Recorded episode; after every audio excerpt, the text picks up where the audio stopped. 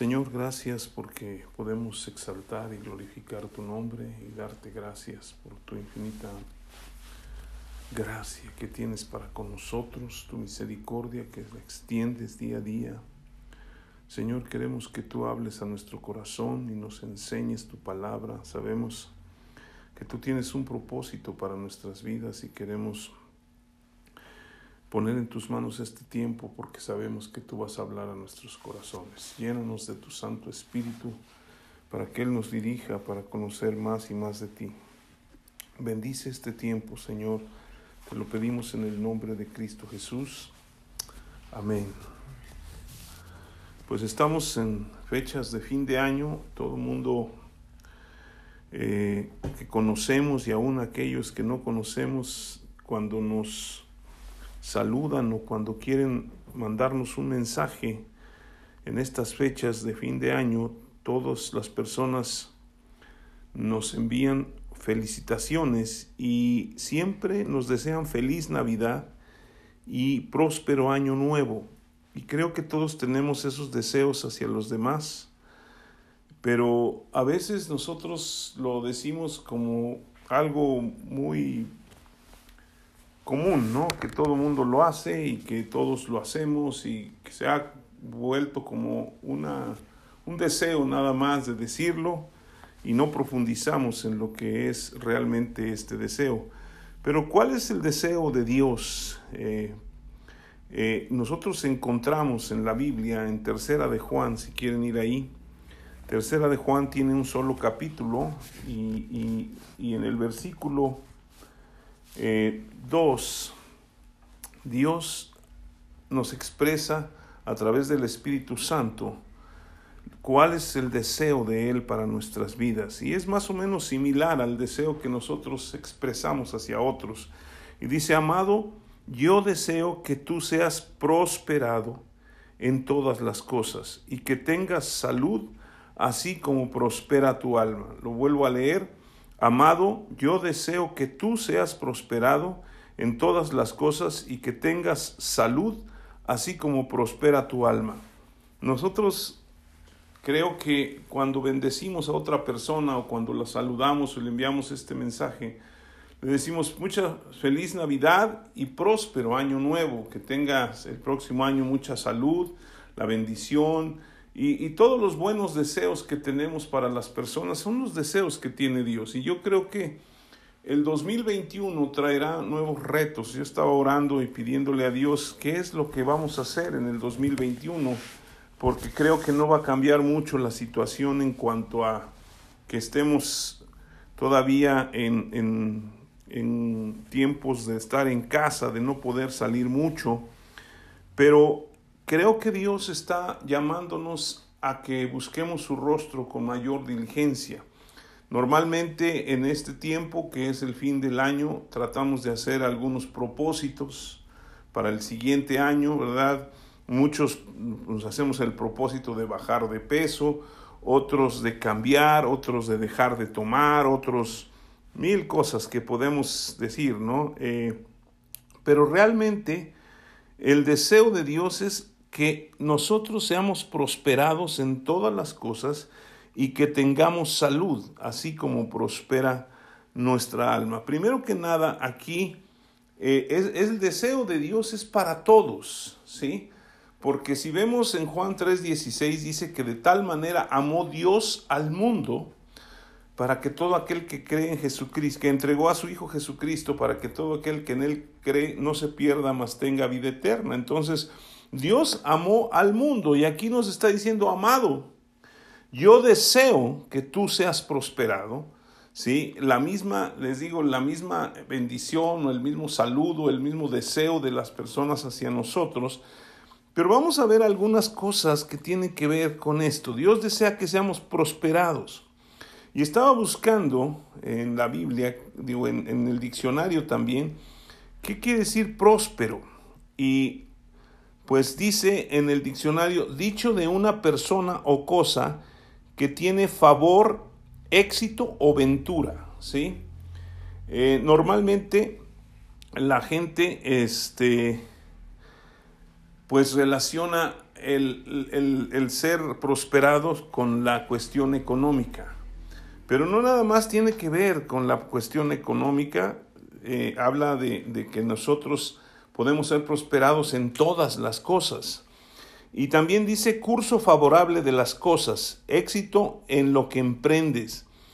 Y lo que yo noto aquí es que para que seamos prosperados necesitamos emprender algo, ¿sí? Normalmente se asocia, como les digo, la riqueza, a, se, asocia con la riqueza, con la economía, con, con cosas materiales, pero Dios desea que seamos prosperados y que tengamos salud, así como prospera nuestra alma. Y yo quiero hablar algunas cosas acerca de esto.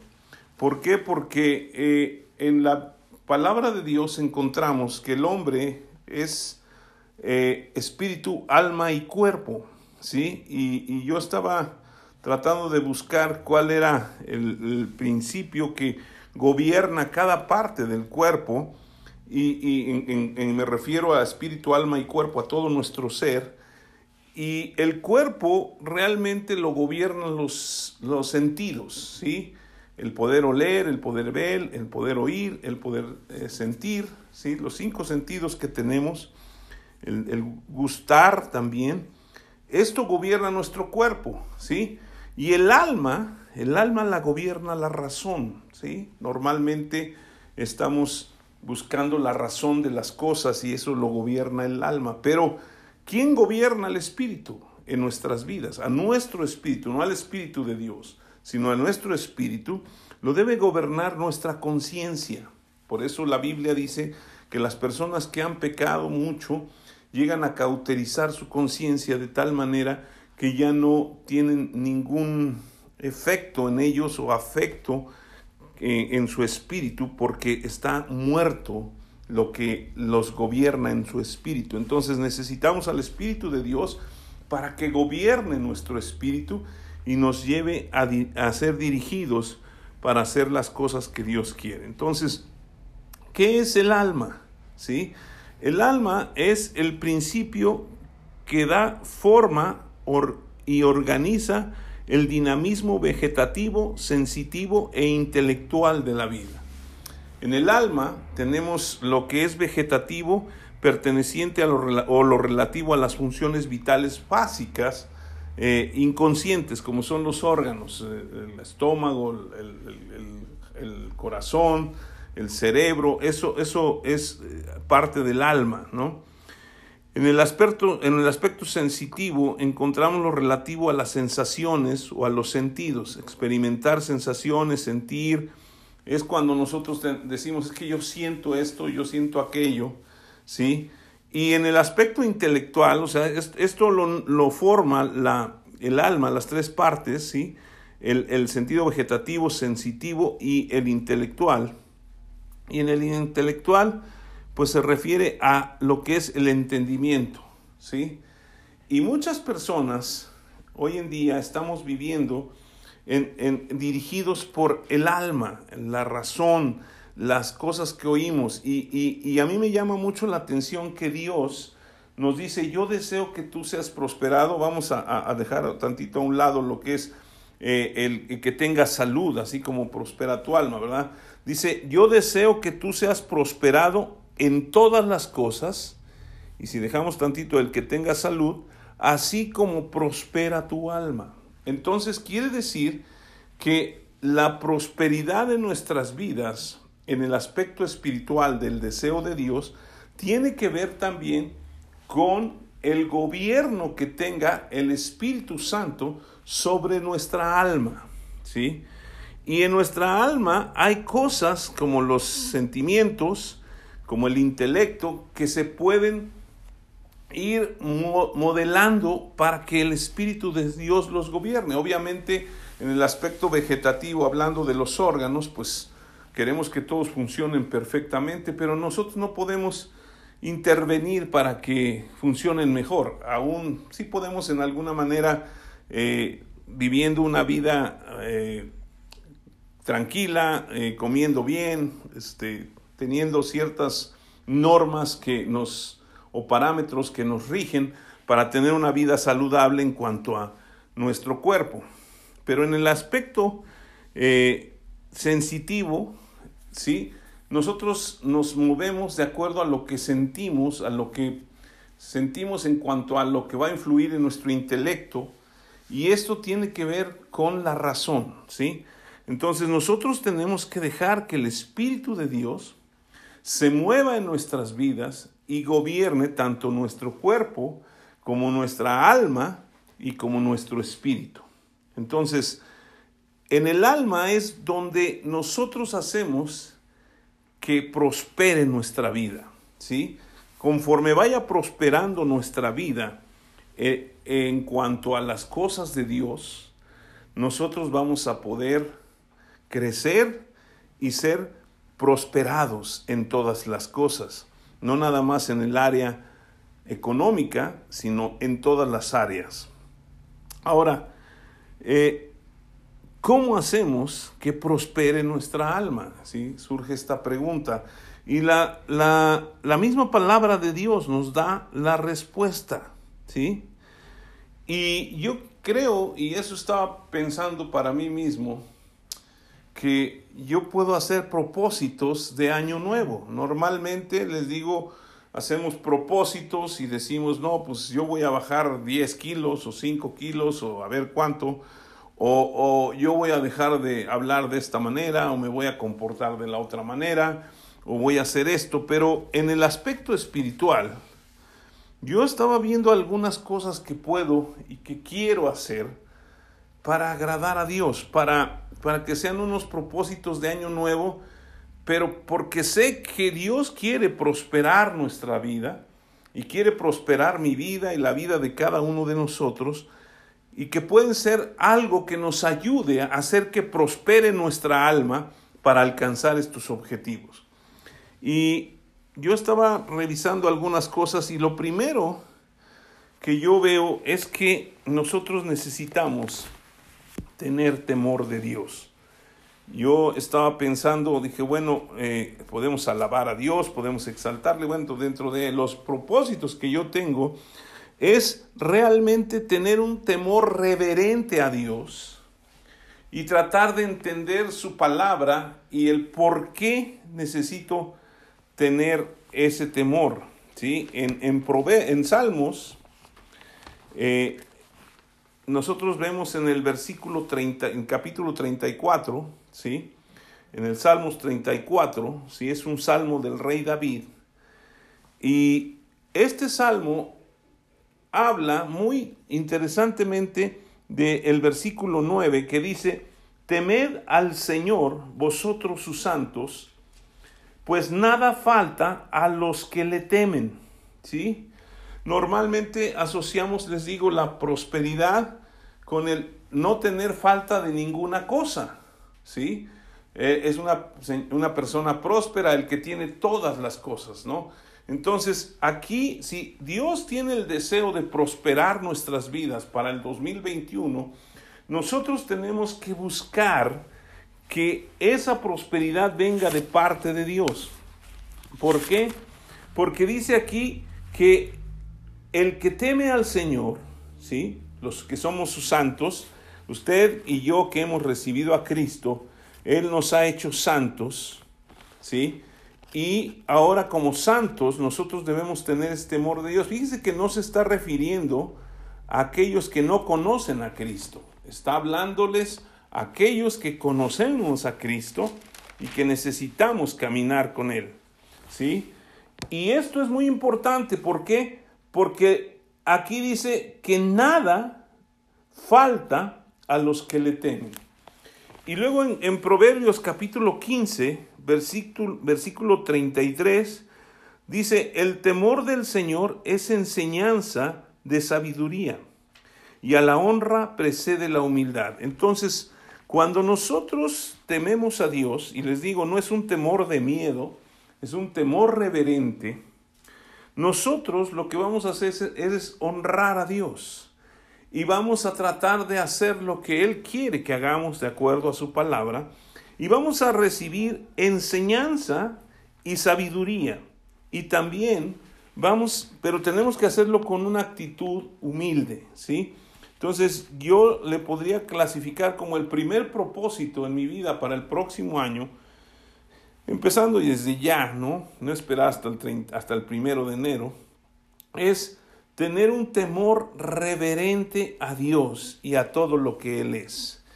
Y obviamente, si yo empiezo a temer al Señor, le voy a exaltar y alabar su nombre en todo tiempo, ¿sí? Entonces, como otro propósito sería exaltar, alabar, adorar el nombre de Dios. Porque normalmente pensamos primero en los propósitos en algo que yo quiero para mí y que quiero hacer.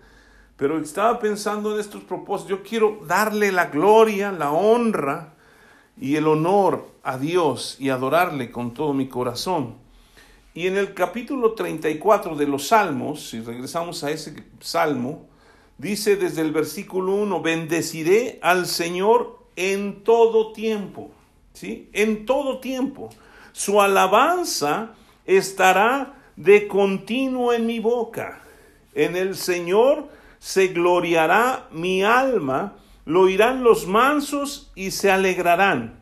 Entonces, fíjese, aquí es algo importante. Si yo tengo temor de Dios, yo le, le voy a reverenciar, lo que voy a hacer es bendecirle. Y necesitamos no solamente tomar tiempos de alabanza y de adoración, cuando vamos a algún lugar a reunirnos y cantar a Dios, sino que continuamente estemos alabando a Dios, que todo le dé la gloria a Dios. Y es un propósito de que lo que yo haga, hable, y todo lo que, que, tenga que ver con mi vida sea para glorificar a Dios. ¿Sí? Dice, bendeciré al Señor en todo tiempo. Necesitamos buscar esos tiempos que que a veces desperdiciamos y que les demos la gloria a Dios. Su alabanza estará de continuo en mi boca. En el Señor se gloriará mi alma, lo oirán los mansos y se alegrarán. Y luego dice, engrandeced al Señor conmigo y exaltemos a una su nombre. ¿Sí? Todos nosotros necesitamos alabarle, necesitamos exaltarle, necesitamos que nuestra vida sea un alabanza hacia Dios, un olor grato que suba ante su presencia. Versículo 4 dice, busqué al Señor y Él me oyó y me libró de todos mis temores. Los que miraron a Él fueron alumbrados y sus rostros no fueron avergonzados. Esto es muy importante porque estamos en medio de una situación difícil, pero cuando nosotros estamos buscando el Señor, Él nos oye y nos libra de todos los temores. Y luego dice el versículo 6, este pobre clamó y le oyó el Señor y lo libró de todas sus angustias. El ángel del Señor acampa alrededor de los que le temen y los defiende. Nuevamente, regresando a lo que habíamos hablado del temor del Señor, ¿sí? El ángel del Señor está acampando alrededor nuestro porque nosotros le tenemos temor de reverencia a Dios y nos defiende. Y dice, gustad y ved que es bueno el Señor. Dichoso el hombre que confía en él. Temed al Señor, vosotros sus santos, pues nada falta a los que le temen, ya lo habíamos leído, ¿sí? Y si seguimos leyendo, bueno, hasta ahí nos vamos a quedar, vamos a llegar hasta el versículo 15. Dice, los leoncillos necesitan y tienen hambre, pero los que buscan al Señor no tendrán falta de ningún bien. Venid, hijos, oídme. El temor del Señor os enseñaré. ¿Quién es el hombre que desea vida? Que, sea, que desea muchos días para ver el bien Guarda tu lengua del mal y tus labios de hablar engaño. Apártate del mal y haz el bien, busca la paz y síguele, síguela. Los ojos del Señor estarán sobre los justos y atentos sus oídos al clamor de ellos. Este salmo nos, nos, bueno, me estaba a mí dando mucha luz en cuanto a lo que tengo que hacer para hacer que prospere mi alma. ¿Sí? Tengo que buscar más a Dios, ¿sí? No es que quiera decir que se ha perdido Dios, sino que yo tengo que estar en su presencia y para estar en su presencia tengo que hacer tres cosas por lo menos. Alabarle con todo mi corazón, clamar a Él en oración, ¿sí? Y estar atento a sus palabras. Yo creo que nosotros como propósito de año nuevo sería excelente que buscáramos tener esos tiempos de continuos, como dice el salmista, de continuo que esté la alabanza en nuestra boca y que en todo tiempo bendigamos al Señor. Y que tomemos tiempos para leer la escritura, tomemos tiempos para orar, tomemos tiempos para alabarle y exaltarle. ¿sí?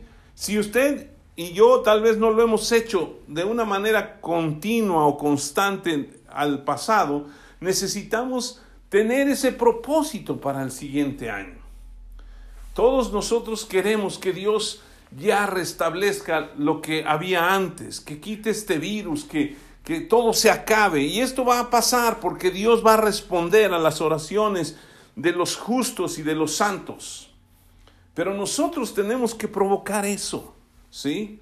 ¿Por qué? Porque Dios está esperando que nosotros lo hagamos. Dios quiere prosperarnos, pero quiere que seamos prosperados de acuerdo a cómo prospera nuestra alma. En algunas ocasiones yo he dicho, Señor, bendíceme, dame muchos millones de pesos, dame, dame muchísimo dinero, porque tú dijiste que yo sería prosperado. Pero cuando me doy cuenta de cómo es mi alma, entonces me doy cuenta que podría afectarme totalmente si yo tuviera eso. ¿Sí? Si así que no tengo mucho me afecta porque de repente hago tonterías, Imagínese si yo no estoy preparado para poder manejar todas esas cosas. Entonces, de esta manera yo puedo crecer.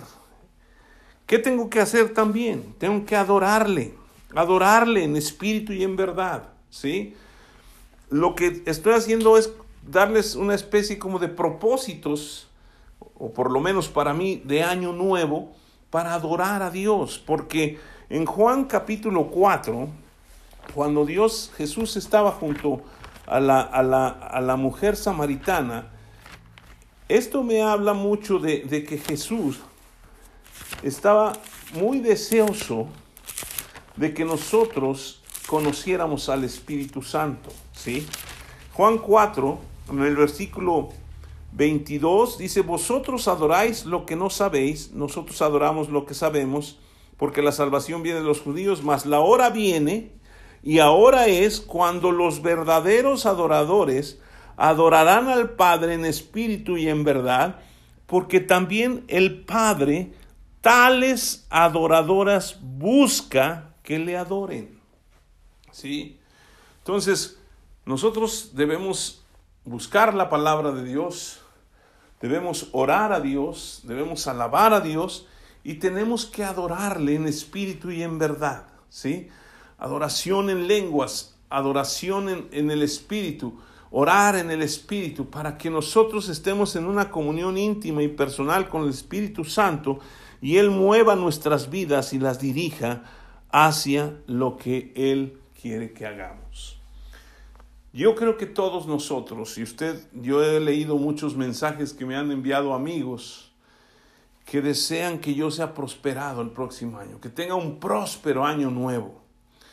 Pero yo creo que la manera en que podemos lograrlo es haciendo que prospere nuestra alma. ¿Y cómo vamos? Obviamente nuestra alma dirige nuestras vidas porque nuestro cuerpo normalmente se mueve de acuerdo a lo que pensamos.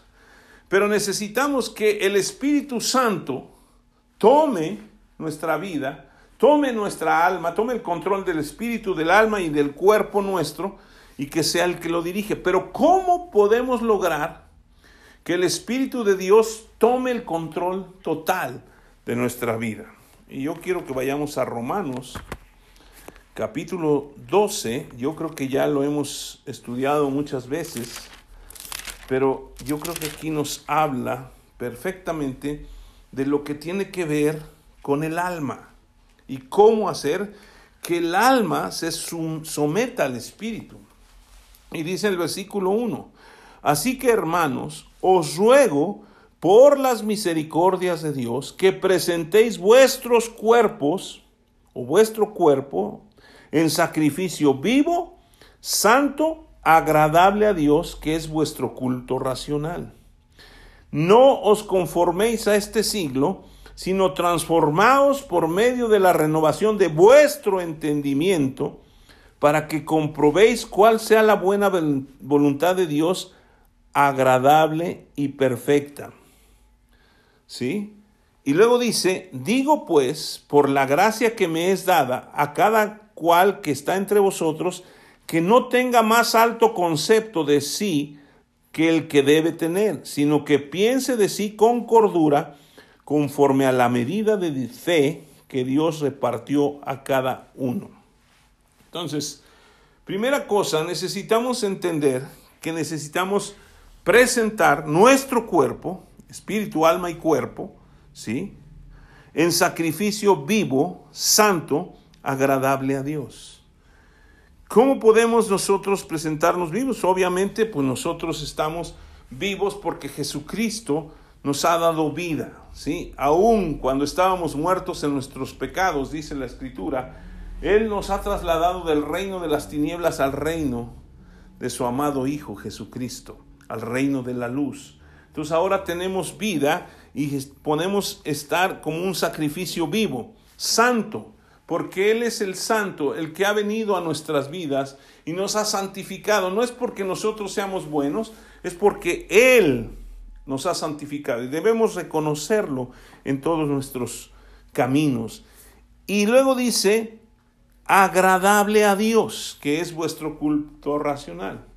¿Cómo agradamos a Dios? Y la manera en que yo veo que la escritura misma nos responde esta pregunta es que es a través de la fe.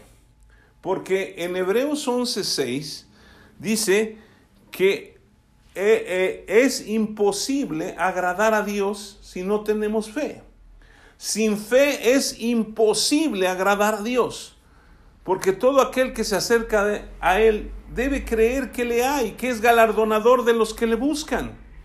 Entonces cuando nosotros ponemos nuestra fe en el Señor, le estamos agradando. Ahora, dice el versículo 2, no os conforméis a este siglo, sino transformaos por medio de la renovación de vuestro entendimiento, para que comprobéis cuál sea la buena voluntad de Dios agradable y perfecta. Las semanas pasadas hablábamos de la identidad y una de las cosas que veíamos es que nosotros somos lo que pensamos en nuestro corazón. Y cuando nosotros recibimos, dice, no te conformes a este siglo, o sea, no te dejes presionar de tal manera que te, deformes y te hagas conforme el mundo o este siglo, siglo se, se refiere también al mundo, ¿sí? Para que ellos te dirijan cómo hacer las cosas. ¿Sí? Entonces nosotros oímos las cosas, las asimilamos y eso pensamos, y entonces eso nos trae una transformación y somos lo que estamos pensando. Estaba tratando de entender por qué muchas veces actuamos como actuamos o respondemos como respondemos y realmente estamos siendo el reflejo de lo que estamos escuchando si estamos escuchando noticias, si estamos escuchando muchas cosas que no tienen nada que ver con la palabra de Dios, muchas veces nosotros estamos nada más pensando en que todo está mal, que, eh, nada se va a solucionar, que, estamos en picada. Y, y si usted escucha noticias, se las pueden repetir, las noticias se las repiten cada hora y son las mismas casi todo el tiempo y le están repite y repite. Y si usted está viendo noticias, si estamos escuchando esas noticias, constantemente vamos a pensar y vamos a ser moldeados a pensar lo que nos están diciendo las noticias. No, pues todo está mal. No, nunca vamos a salir de esto. No, nunca esto. Pero en realidad, lo que dice la palabra de Dios?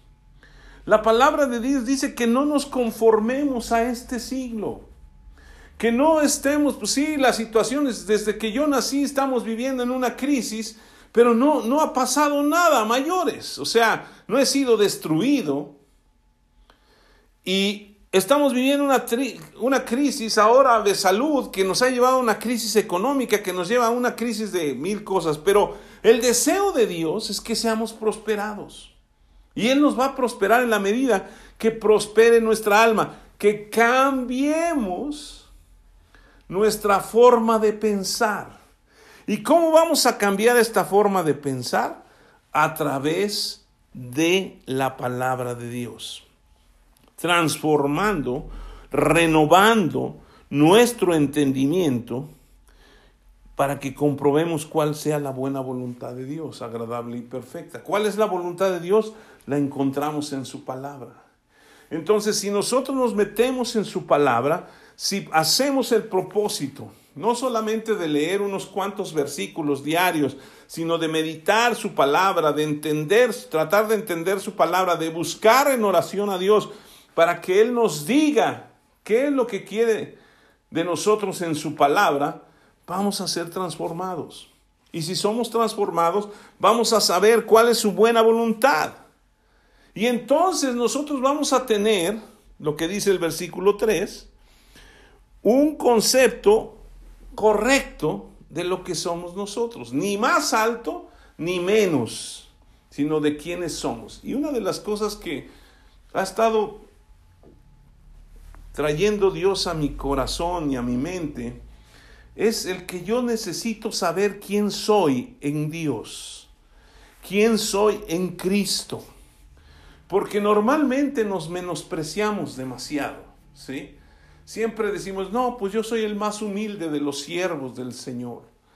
No, es que yo pues soy este, no sé, nos menospreciamos y nos preciamos, pero, pero realmente, si nos damos cuenta, usted y yo tenemos un valor inimaginable ¿Por qué?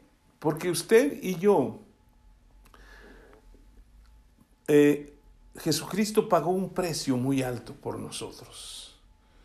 Entonces usted y yo valemos muchísimo para Dios. ¿Sí? Valemos mucho. Entonces no necesitamos, ay, soy, soy el Hijo de Dios y soy lo máximo. No, no, no. Somos personas que Dios ha amado tanto que nos hizo a su imagen y semejanza y que nos dio el privilegio de conocer a su Hijo que vino a la tierra a morir por nosotros y necesitamos entender quiénes somos, somos sus hijos. Jesucristo cuando caminó aquí en la tierra como hombre nos enseñó cómo buscar el rostro de Dios, cómo estar en comunión con Él y Jesucristo cumplió el propósito de Dios. Y Dios tiene un propósito para cada uno de nosotros. Quizá no es el propósito de que todos vayamos a, ser misioneros o de que todos vayamos a hacer algo, pero todos van en, cuanto a, la cuestión física vamos a hablar, sino que Dios tiene, quiere una relación íntima y personal con nosotros y todos la podemos tener.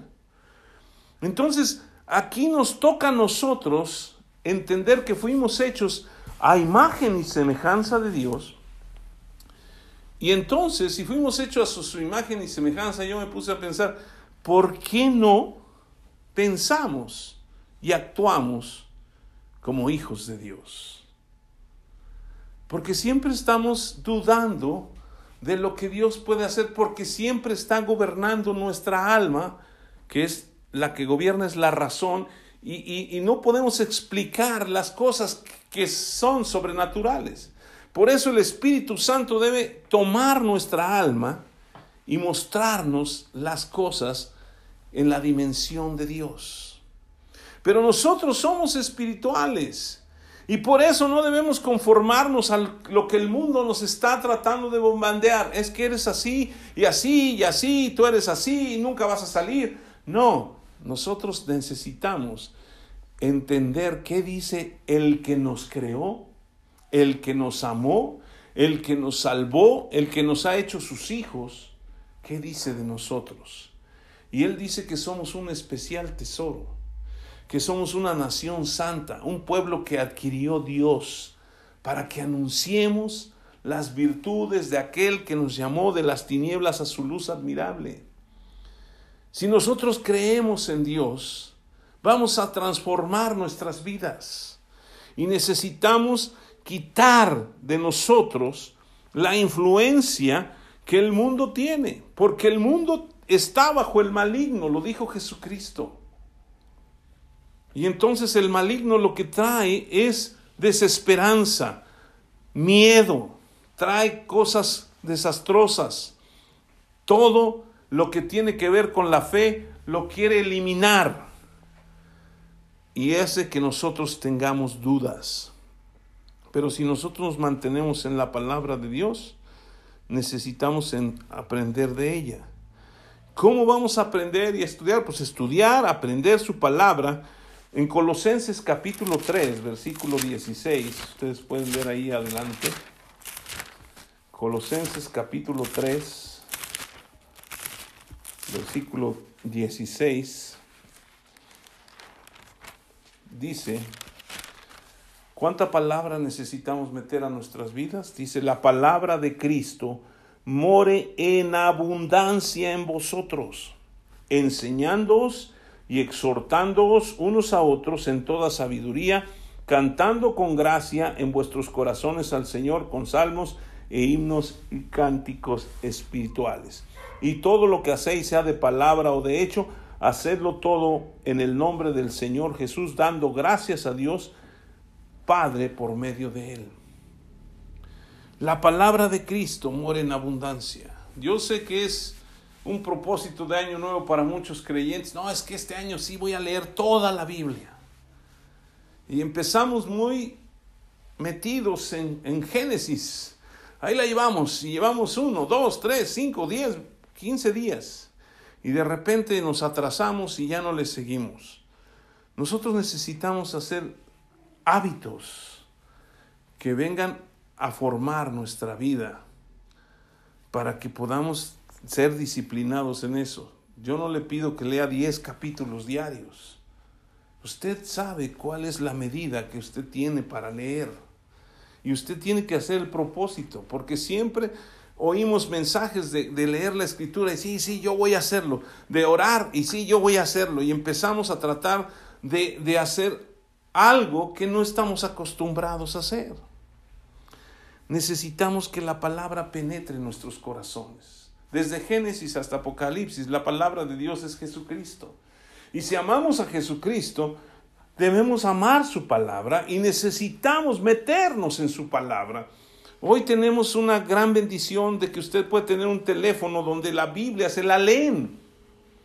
Y usted puede estar escuchando la palabra de Dios mientras está trabajando, mientras está haciendo otra actividad, porque la palabra no le va a interrumpir. La palabra le va a edificar. A lo mejor lo que está oyendo no lo, no lo está asimilando al 100% o no lo está entendiendo, pero está sembrándola en su corazón. Y luego el hombre va a hablar de lo que hay en su corazón. La Biblia dice que el hombre habla de la abundancia de su corazón. Y si usted mete muchas malas noticias, muchas cosas a su corazón, de eso va a hablar. Pero si usted mete la palabra de Dios, la palabra de Dios va a salir. Entonces cada uno de nosotros, si queremos hacer un propósito de leer la Biblia, ¿cuánto tiene que ser lo que para usted sea abundante? Para mí pueden ser 20 capítulos, para usted puede ser 10, para otro puede ser 5, para otro puede ser 2 o 1. No importa cuánto sea, pero que sea todos los días. Necesitamos meter la palabra de Dios. Y otra cosa que dice aquí es que nosotros, versículo 17, y todo lo que hacéis, sea de palabra o de hecho, hacedlo todo en el nombre del Señor Jesús, dando gracias a Dios por medio de Él. Tener una actitud de agradecimiento a Dios en 1 Tesalonicenses 5, 18 es un versículo muy pequeño dice, dad gracias a Dios en todo, ¿sí? En todo. Y necesitamos ser agradecidos, ser agradecidos por lo que estamos viviendo, porque seguimos viviendo, por lo que estamos pasando, porque nos hace que podamos buscar más a Dios y entender que Él ya nos sanó y lo vamos a ver más adelante. ¿Sí? Pero necesitamos tener ese, ese deseo de, de transformarnos. Otro propósito podría ser dejar los viejos hábitos y crear nuevos. ¿Sí? ¿Cuántos de nosotros tenemos hábitos en nuestras vidas que se han convertido ya como en una regla de vida para nosotros? Y a esto se refiere también Romanos 12, donde dice que no nos conformemos, sino que seamos transformados. ¿Sí? Tenemos hábitos que sabemos que nos dañan, pero los hemos repetido tantas veces que se convirtieron en un estilo de vida y necesitamos pedirle a Dios que seamos transformados, ¿sí?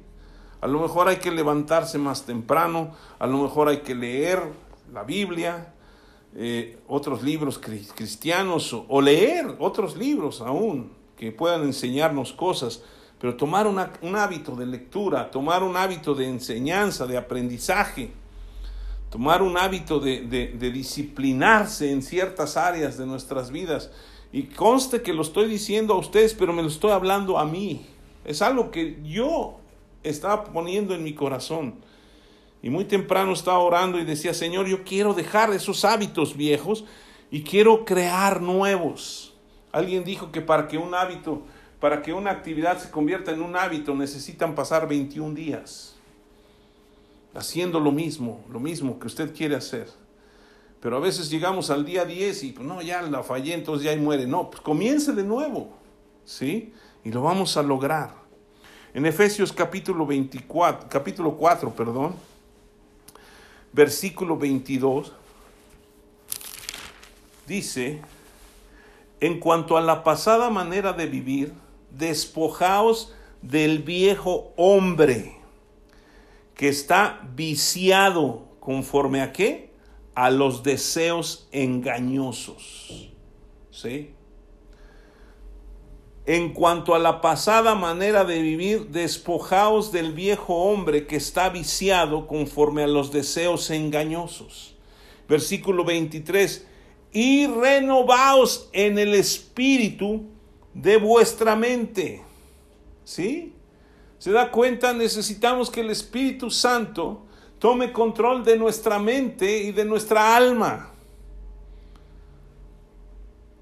Versículo 24, y vestíos del nuevo hombre, creado según Dios, en la justicia y santidad de la verdad.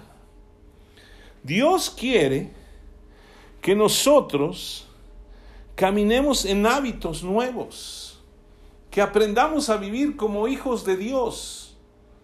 Hemos aprendido a vivir como, como personas viejas, bueno, en, en los hábitos pecaminosos, en los deseos engañosos, pero necesitamos aprender a vivir en el nuevo hombre creado según Dios, en la justicia y santidad. ¿Quién es la justicia? Jesucristo. ¿Quién es el santo? Jesucristo. ¿Y quién es la verdad? Jesucristo. Necesitamos vivir en Él y aprender a vivir como Él vivió aquí en la tierra, porque Él era 100% hombre en la tierra. Y Él nos enseñó que debíamos orar, nos enseñó, Él sabía la palabra de Dios, nos enseñó a resistir al maligno, nos enseñó a caminar de acuerdo a su voluntad y Él nos ha salvado, nos ha santificado, que podemos ser santos. ¿Sí? Les recuerdo que nosotros fuimos hechos a la imagen de Dios. Y como fuimos hechos a la imagen de Dios, necesitamos imitar a Dios. En el capítulo 5 de Efesios, ahí mismo, en el versículo 1, dice, sed pues imitadores de Dios como hijos amados. Y andad en amor como también Cristo nos amó y se entregó a sí mismo por nosotros, ofrenda y sacrificio a Dios en olor fragante. ¿Sí? Necesitamos imitar a Dios. ¿Cómo es Dios? Siempre tenemos una imagen distorsionada de lo que es o de quién es Dios. Y solamente la imagen correcta la vamos a, a entender o la vamos a aprender o la vamos a ver a través de la vida de Jesucristo, a través de Jesucristo. Sus discípulos, uno de ellos le dijo, muéstranos al Padre y nos basta. Jesucristo dijo, tanto tiempo he estado con ustedes y no me conocéis. El que me ha visto a mí ha visto al Padre. Jesucristo vino a revelarnos al Padre a través de su palabra. Y la Biblia dice que Jesucristo es el verbo de Dios que se hizo carne. En Juan capítulo 1, versículo 14, y aquel verbo se hizo carne y habitó entre nosotros y vimos su gloria, gloria del unigénito del Padre. Nosotros aprendemos muchas cosas y somos influenciados por los libros que leemos, por la enseñanza que nos dan, por el, el, héroe que vemos a veces como hombre, una persona, o las pláticas motivacionales o las cosas que nos dicen muchos hombres. Pero aquí está escrito por el, el Espíritu Santo en la vida de Pablo, está diciendo, sed imitadores de Dios como hijos amados. Dios nos ama tanto que nos hizo a su imagen y semejanza y nos dio a su propio Hijo. Y ahora nosotros podemos caminar como Él caminó aquí en la tierra. ¿Qué tenemos que hacer? Buscar su palabra, buscar su palabra. Y usted puede añadir todos los, los propósitos que usted quiera tener para el próximo año, pero yo le animo a que sus propósitos sean espirituales. A partir de, enero eh, vamos a estar compartiendo cómo dejar que el Espíritu de Dios guíe nuestras vidas, para que Él nos lleve a cumplir el propósito de Dios, para que verdaderamente alcancemos el propósito de Dios. Y yo creo que nosotros podemos ser transformados y caminar con Él. Depende de nosotros. Él quiere él desea que nosotros seamos prosperados en todas las cosas, pero también desea que tengamos salud, ¿sí? Así como prospera nuestra alma y nuestra salud depende mucho también de nuestros pensamientos. Estaba oyendo un hombre de Dios que estaba hablando, dice que él no es científico ni es médico, pero para él un porcentaje altísimo de las enfermedades tiene que ver con el estrés. ¿Y qué es el estrés? Pues es algo que nos afecta a todos en, por lo que pensamos. Y si pensamos en cosas malas, nos estresamos, nos ponemos nerviosos, nos ponemos angustiosos o angustiados. Y esto nos lleva muchas veces a tener enfermedades. Pero Jesucristo llevó cada una de las enfermedades y cada una de las dolencias en la cruz. Y dice en Isaías 53, 5, por su llaga fuimos curados. Entonces yo creo que si nosotros creemos en su palabra, creemos en Él y caminemos, caminamos en Él, nosotros vamos a ser bendecidos. Nosotros vamos a ser sanados nosotros vamos a ser liberados. Nosotros vamos a poder caminar como Él caminó. Necesitamos, si quiere una imagen a quien imitar, imite a Dios a través de su palabra. Yo quiero hacerlo y quiero, quiero hacerlo para Dios. Porque sé que Él quiere bendecirme, Él quiere darme hay muchas promesas. Dice que la bendición de Dios es la que enriquece y no, añade tristeza con ella. Que Él se hizo pobre para que fuéramos enriquecidos. Que Él llevó nuestras enfermedades y nuestras dolencias y por su llaga fuimos curados. El castigo de nuestra paz fue sobre Él.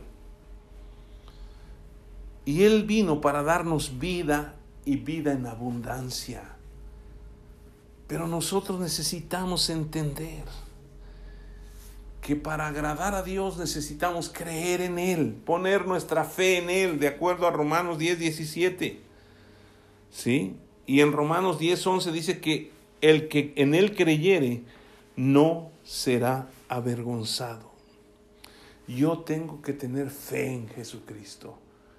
Yo creo que uno de los propósitos mayores que yo pudiera tener Señor, incrementa mi fe. ¿Y cómo voy a incrementar mi fe? A través del oír y el oír y el oír de la palabra de Dios.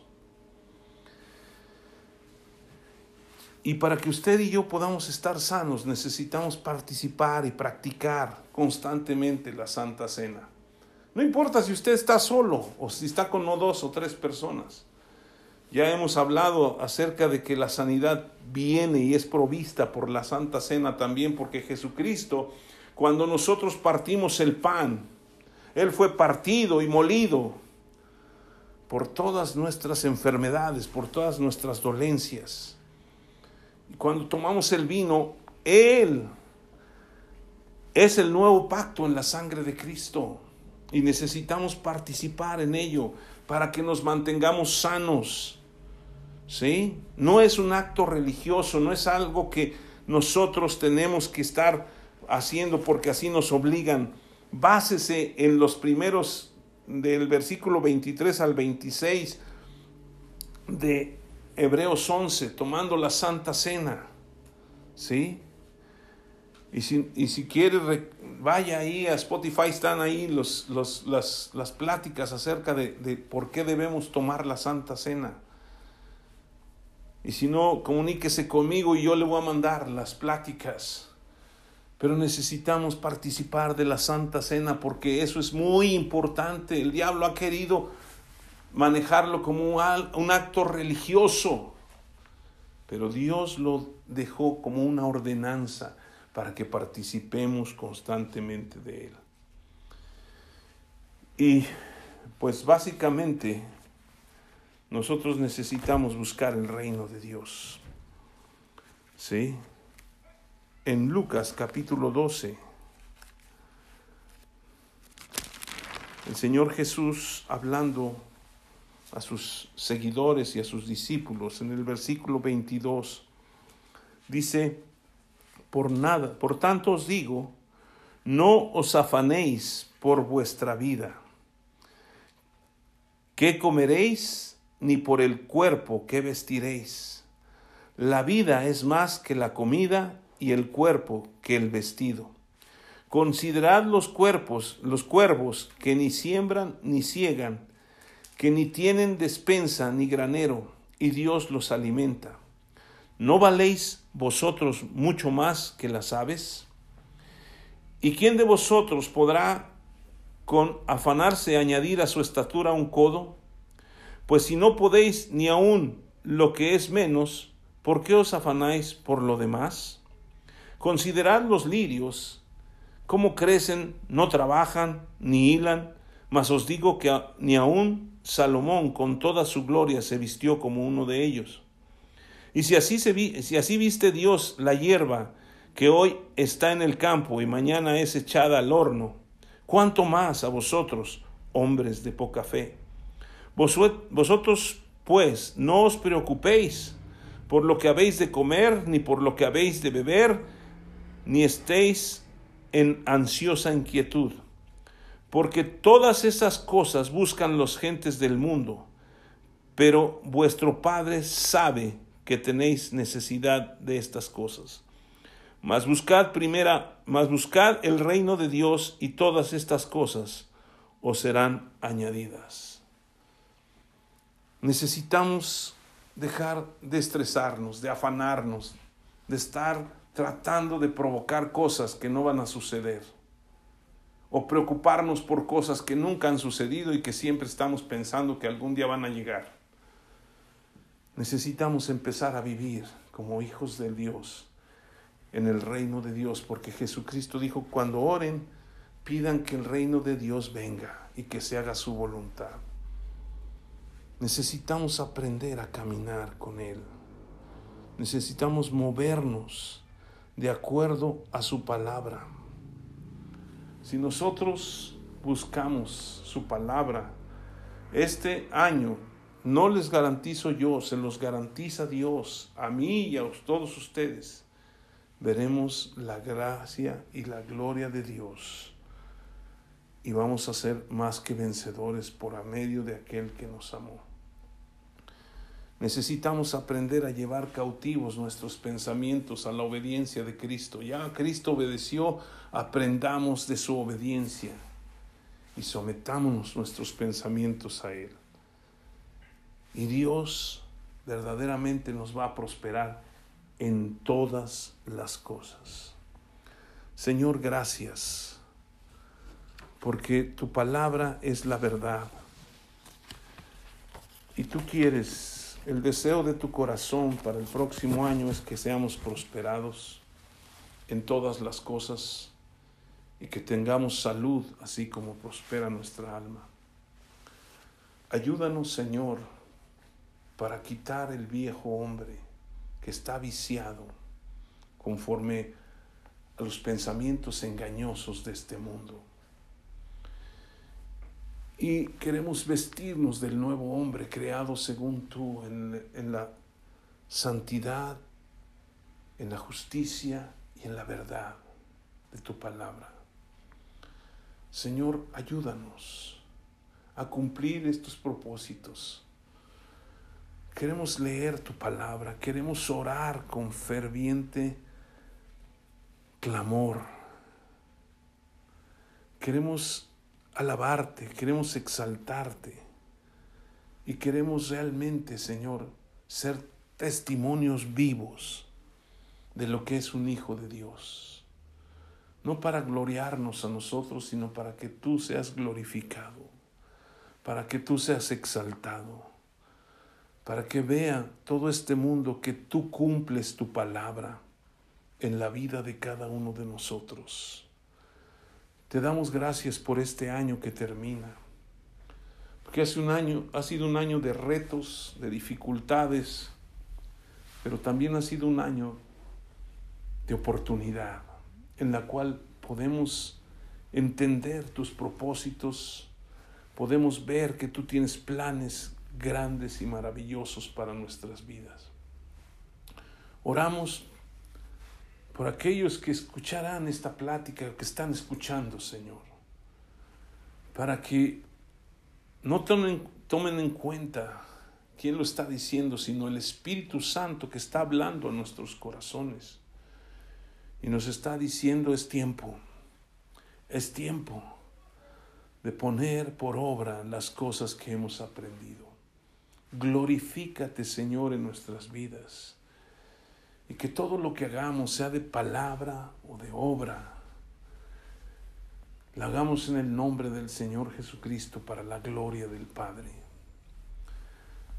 Te exaltamos, Señor, y te bendecimos y pedimos que el próximo año sea un año de bendición, sea un año que transforme nuestras vidas y que veamos la gloria de Dios manifestarse en cada una de nuestras vidas y en nuestros corazones. Anímanos, Señor.